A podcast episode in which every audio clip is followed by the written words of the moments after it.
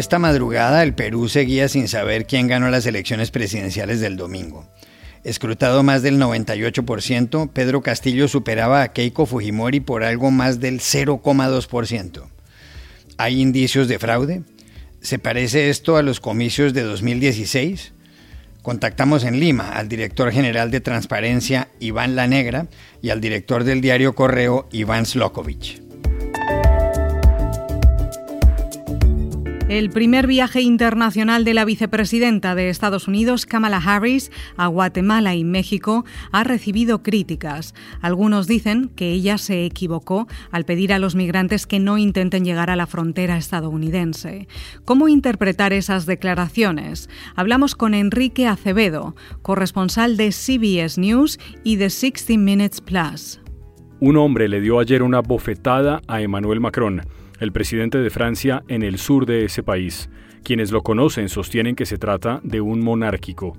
En los últimos tiempos, varios líderes políticos del mundo, de Helmut Kohl a Tony Blair y de Silvio Berlusconi a George W. Bush, han sufrido agresiones similares. Hoy les contamos toda la historia. Hola, bienvenidos a El Washington Post. Soy Juan Carlos Iragorri, desde Madrid. Soy Dori Toribio desde Washington, D.C. Soy Jorge Espinosa desde Bogotá. Es miércoles 9 de junio y esto es todo lo que usted debería saber hoy.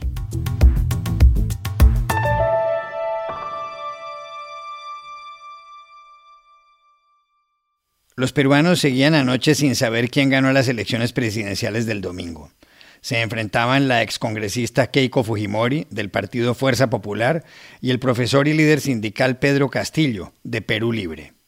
Al momento de grabar este podcast, el recuento de votos era muy apretado. Escrutado el 98,078%, Pedro Castillo continuaba adelante con el 50,24%. Keiko Fujimori lograba el 49,75%. La diferencia era mínima, del 0,49% nada más. ¿Hay peligro de fraude? Como han llegado a sugerir voces de lado y lado, ¿hay indicios de alteración en los resultados? Se lo preguntamos ayer en Lima a Iván La Negra, director general de Transparencia, una organización observadora de elecciones en ese país. No hay ningún indicio de fraude en el Perú en estos momentos. Todas las elecciones se han llevado a cabo con total normalidad y nosotros en, Transparencia hemos eh, desplegado a más de mil observadores en todo el país, inclusive en el extranjero, y hemos eh, comprobado que las incidencias que se han producido son las que habitualmente ocurren en una elección. Por eso podemos señalar que no existe ningún elemento que nos pueda conducir a clarificar lo que ha ocurrido con las elecciones como fraude. Más bien, hay que reconocer que las autoridades electorales han desempeñado de buena manera y además eso ha sido reconocido por observadores internacionales que han estado aquí en el Perú, quienes han constatado la calidad de las elecciones peruanas. En el Perú hay quienes recuerdan ahora lo sucedido en las elecciones de 2016, cuando en la segunda vuelta Pedro Pablo Kuczynski venció a Keiko Fujimori por un 0,24%. ¿Está ese país ante un escenario comparable? Llamamos también a Lima al director del diario Correo, Iván Slokovich. En efecto, Juan Carlos, hace cinco años, en 2016, vivimos una situación similar de disputa de cada voto emitido por los ciudadanos, luego de la segunda vuelta entre Pedro Pablo Kuczynski y Keiko Fujimori. Tras unos días de incertidumbre, Kuczynski fue declarado ganador por el estrecho margen que tú mencionas. Sin embargo, hoy la incertidumbre ante lo que está en juego en el Perú es mucho mayor. Esto hace que los ánimos de mucha gente estén caldeados y veamos a muchos ciudadanos en las calles esperando el conteo de los votos. Sin embargo, hay una gran diferencia con lo sucedido hace cinco años. Tanto Kuczynski como Fujimori en ese entonces eran candidatos de derecha que ofrecían mantener el modelo económico y la democracia, con sus virtudes y defectos. Hoy Fujimori enfrenta al profesor de escuela rural Pedro Castillo, que postula con un plan de gobierno que ofrece un régimen marxista-leninista que contempla estatizaciones, nacionalizaciones, intervención del Estado en la economía y la prensa, y hasta la convocatoria a una asamblea constituyente de dudosa conformación. El candidato lo ha señalado abiertamente en su campaña, por lo que en esta elección no están en disputa dos candidatos o dos partidos, sino dos modelos, el democrático capitalista y por otro uno estatista al estilo Cuba y Venezuela. No conocemos la fecha en que la autoridad electoral declarará al ganador. El margen es muy estrecho y la disputa es acta por acta, voto por voto. Mientras tanto, los peruanos seguimos en medio de esta gran incertidumbre.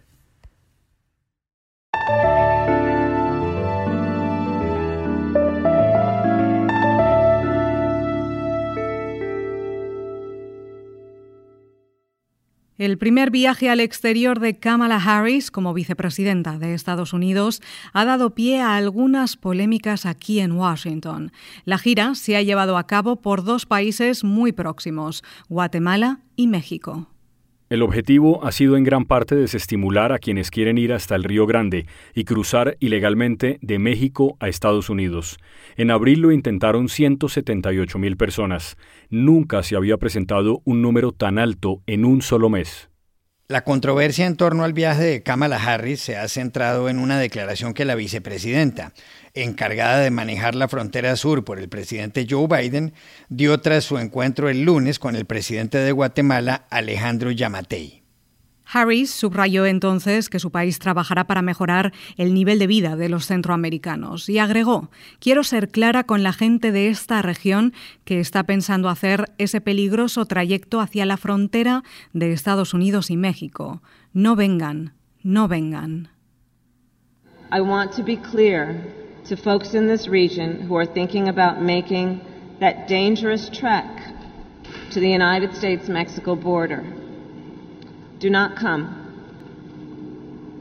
Do not come.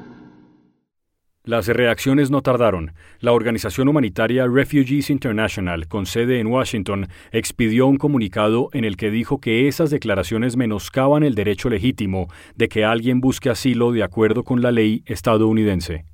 No solo eso, la representante a la Cámara por el Estado de Nueva York, Alexandria Ocasio Cortés, del Partido Demócrata como Kamala Harris, se pronunció de forma parecida.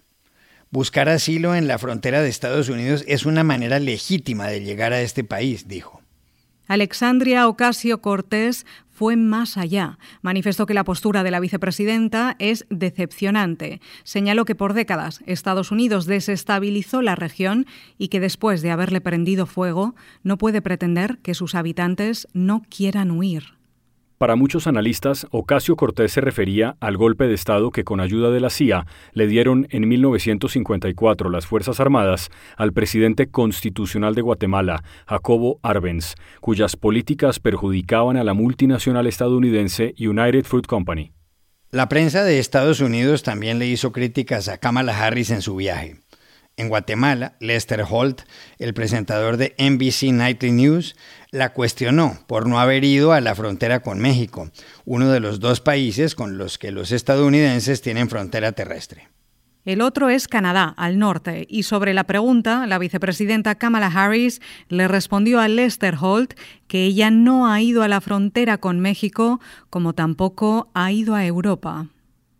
Do you have any plans to visit the border? I, at some point, you know, I, we are going to the border. We've been to the border. So you, this whole this whole this whole thing about the border, we've been to the border. We've been to the border. You haven't been to the border. I, and I haven't been to Europe. And I mean, I don't I don't understand the point that you're making. A varios analistas mexicanos les pareció curiosa la comparación. Estados Unidos no tiene fronteras terrestres con Europa. De cualquier manera, Kamala Harris ha manifestado su sensibilidad respecto a la inmigración. Es afroamericana, hija de padre jamaicano y madre de la India. ¿Cómo interpretar las palabras de la vicepresidenta de Estados Unidos en Guatemala? Se lo preguntamos ayer al periodista Enrique Acevedo, corresponsal de CBS News y del programa 60 Minutes Plus. Durante varios meses hemos escuchado voces dentro de la administración Biden, particularmente la de la vicepresidenta Kamala Harris, hablar de las causas de raíz de la inmigración indocumentada. Se ha referido al cambio climático, a los efectos de la pandemia y a factores más tradicionales como el mal gobierno y la corrupción, la falta de oportunidad económica y la violencia.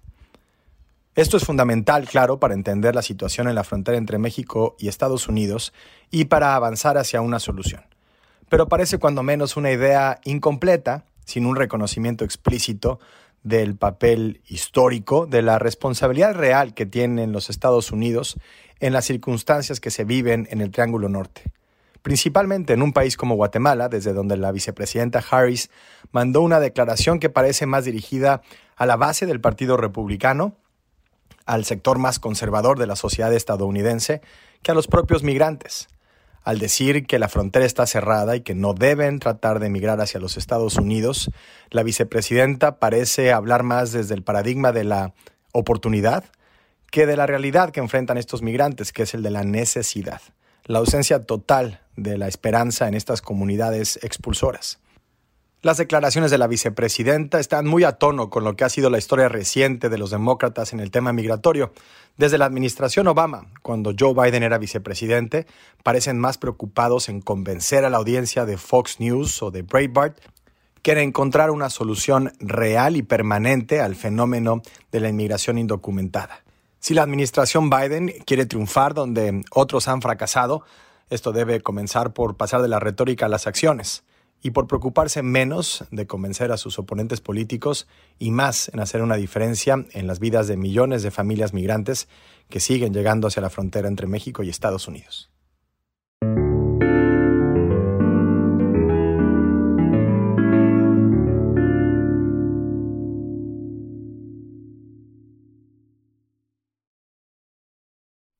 Un hombre le dio ayer una bofetada al presidente de Francia, Emmanuel Macron. Ocurrió en el departamento de Drôme, en el sur del país, cuando Macron se aprestaba a ir a almorzar a un restaurante en la ciudad de Valence. En un momento dado, Macron vio tras una valla a varias personas que querían saludarlo. Él, de corbata, camisa blanca y sin chaqueta, se acercó. Un hombre de barba y camiseta lo tomó con el brazo izquierdo y con la mano derecha le dio la cachetada que sonó así. Bonjour.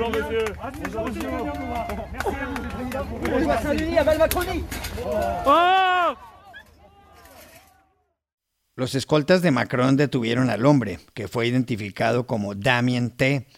Tiene 28 años y carece de antecedentes penales.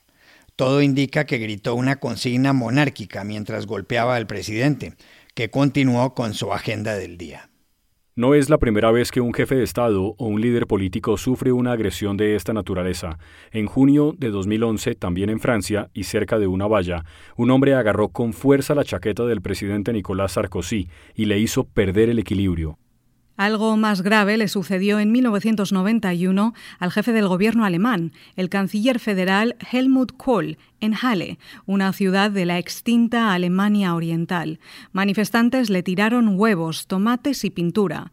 Kohl que medía 1,93 y que llegó a pesar más de 170 kilos, alcanzó a pegar algún puñetazo.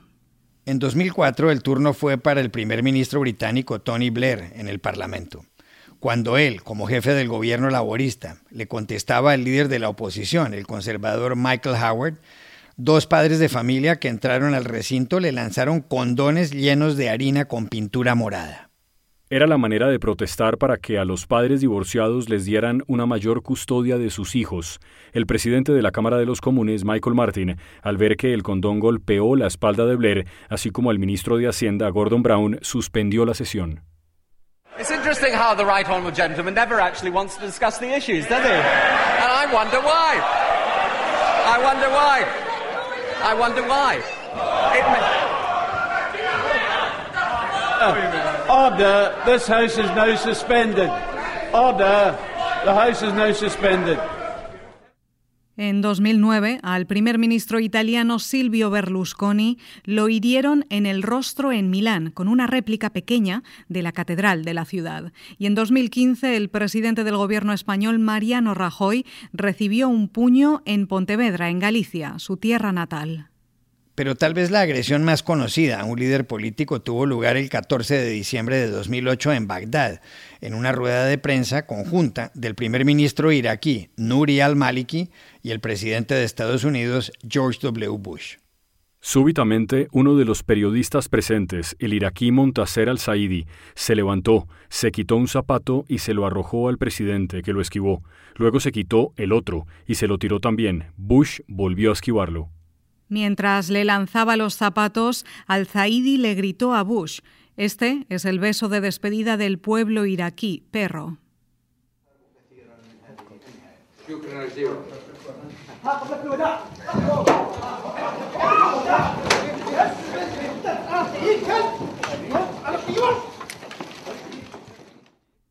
Tras el incidente, Al-Zaidi fue arrestado y recibió una condena de tres años de prisión.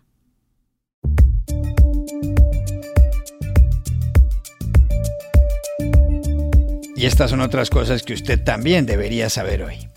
En Nicaragua fueron arrestados ayer otros dos candidatos presidenciales. Uno de ellos fue Félix Maradiaga, investigado por el Ministerio Público, acusado de injerencia extranjera en asuntos internos. Otro, por causas similares, Juan Sebastián Chamorro. Ambas detenciones se suman a las de Arturo Cruz el sábado y de Cristiana Chamorro, parienta de Juan Sebastián, cuatro días antes. Las elecciones son el 7 de noviembre y en ellas participa el presidente Daniel Ortega, en el poder desde el año 2007 y a quien distintos gobiernos y ONG acusan de emplear métodos dictatoriales. Una falla técnica mundial de la red de distribución de contenidos Fastly dejó sin servicio ayer a miles de sitios web por unos 45 minutos. Los usuarios que trataban de ingresar a sitios como la Casa Blanca, Reddit, Hulu, Amazon y medios de comunicación como El País de Madrid, The New York Times o The Guardian, entre otros, encontraban una página en blanco con el mensaje La conexión no está disponible. La compañía estadounidense Fastly no aclaró la causa de la falla. En el mundo hay más de 1.800 millones de sitios web. El presidente de Estados Unidos, Joe Biden, viaja hoy al Reino Unido para participar en la cumbre del G7, la reunión de los líderes de las siete mayores economías occidentales que se celebra a finales de la semana en Cornualles, en el suroeste de Inglaterra. Biden va luego a Bruselas para participar en encuentros de la OTAN y la Unión Europea. Es el primer viaje internacional del mandatario estadounidense. El recorrido terminará el 16 de junio en Suiza, donde Biden se reunirá con el presidente ruso Vladimir Putin. La suerte de la Copa América de Fútbol se define a partir de mañana, cuando el Tribunal Supremo Federal del Brasil comienza a estudiar dos recursos que piden suspenderla. Uno fue interpuesto por el diputado socialista Julio Delgado y otro por la Confederación Nacional de Trabajadores Metalúrgicos. Los 11 miembros del máximo órgano de justicia del país se reunirán virtualmente. El viernes tomarán una decisión. De quedar en firme, el torneo empezará el domingo 13 de junio con los partidos Brasil-Venezuela y Colombia-Ecuador. Y aquí termina el episodio de hoy de El Washington Post, El Guapo. En la producción estuvo Cecilia Favela. Por favor, cuídense mucho. Y pueden suscribirse a nuestro podcast en nuestro sitio web, elwashingtonpost.com, seguirnos en nuestra cuenta de Twitter, arroba el post, y también nos encontrarán en Facebook, buscando el Post Podcast. Chao, hasta mañana.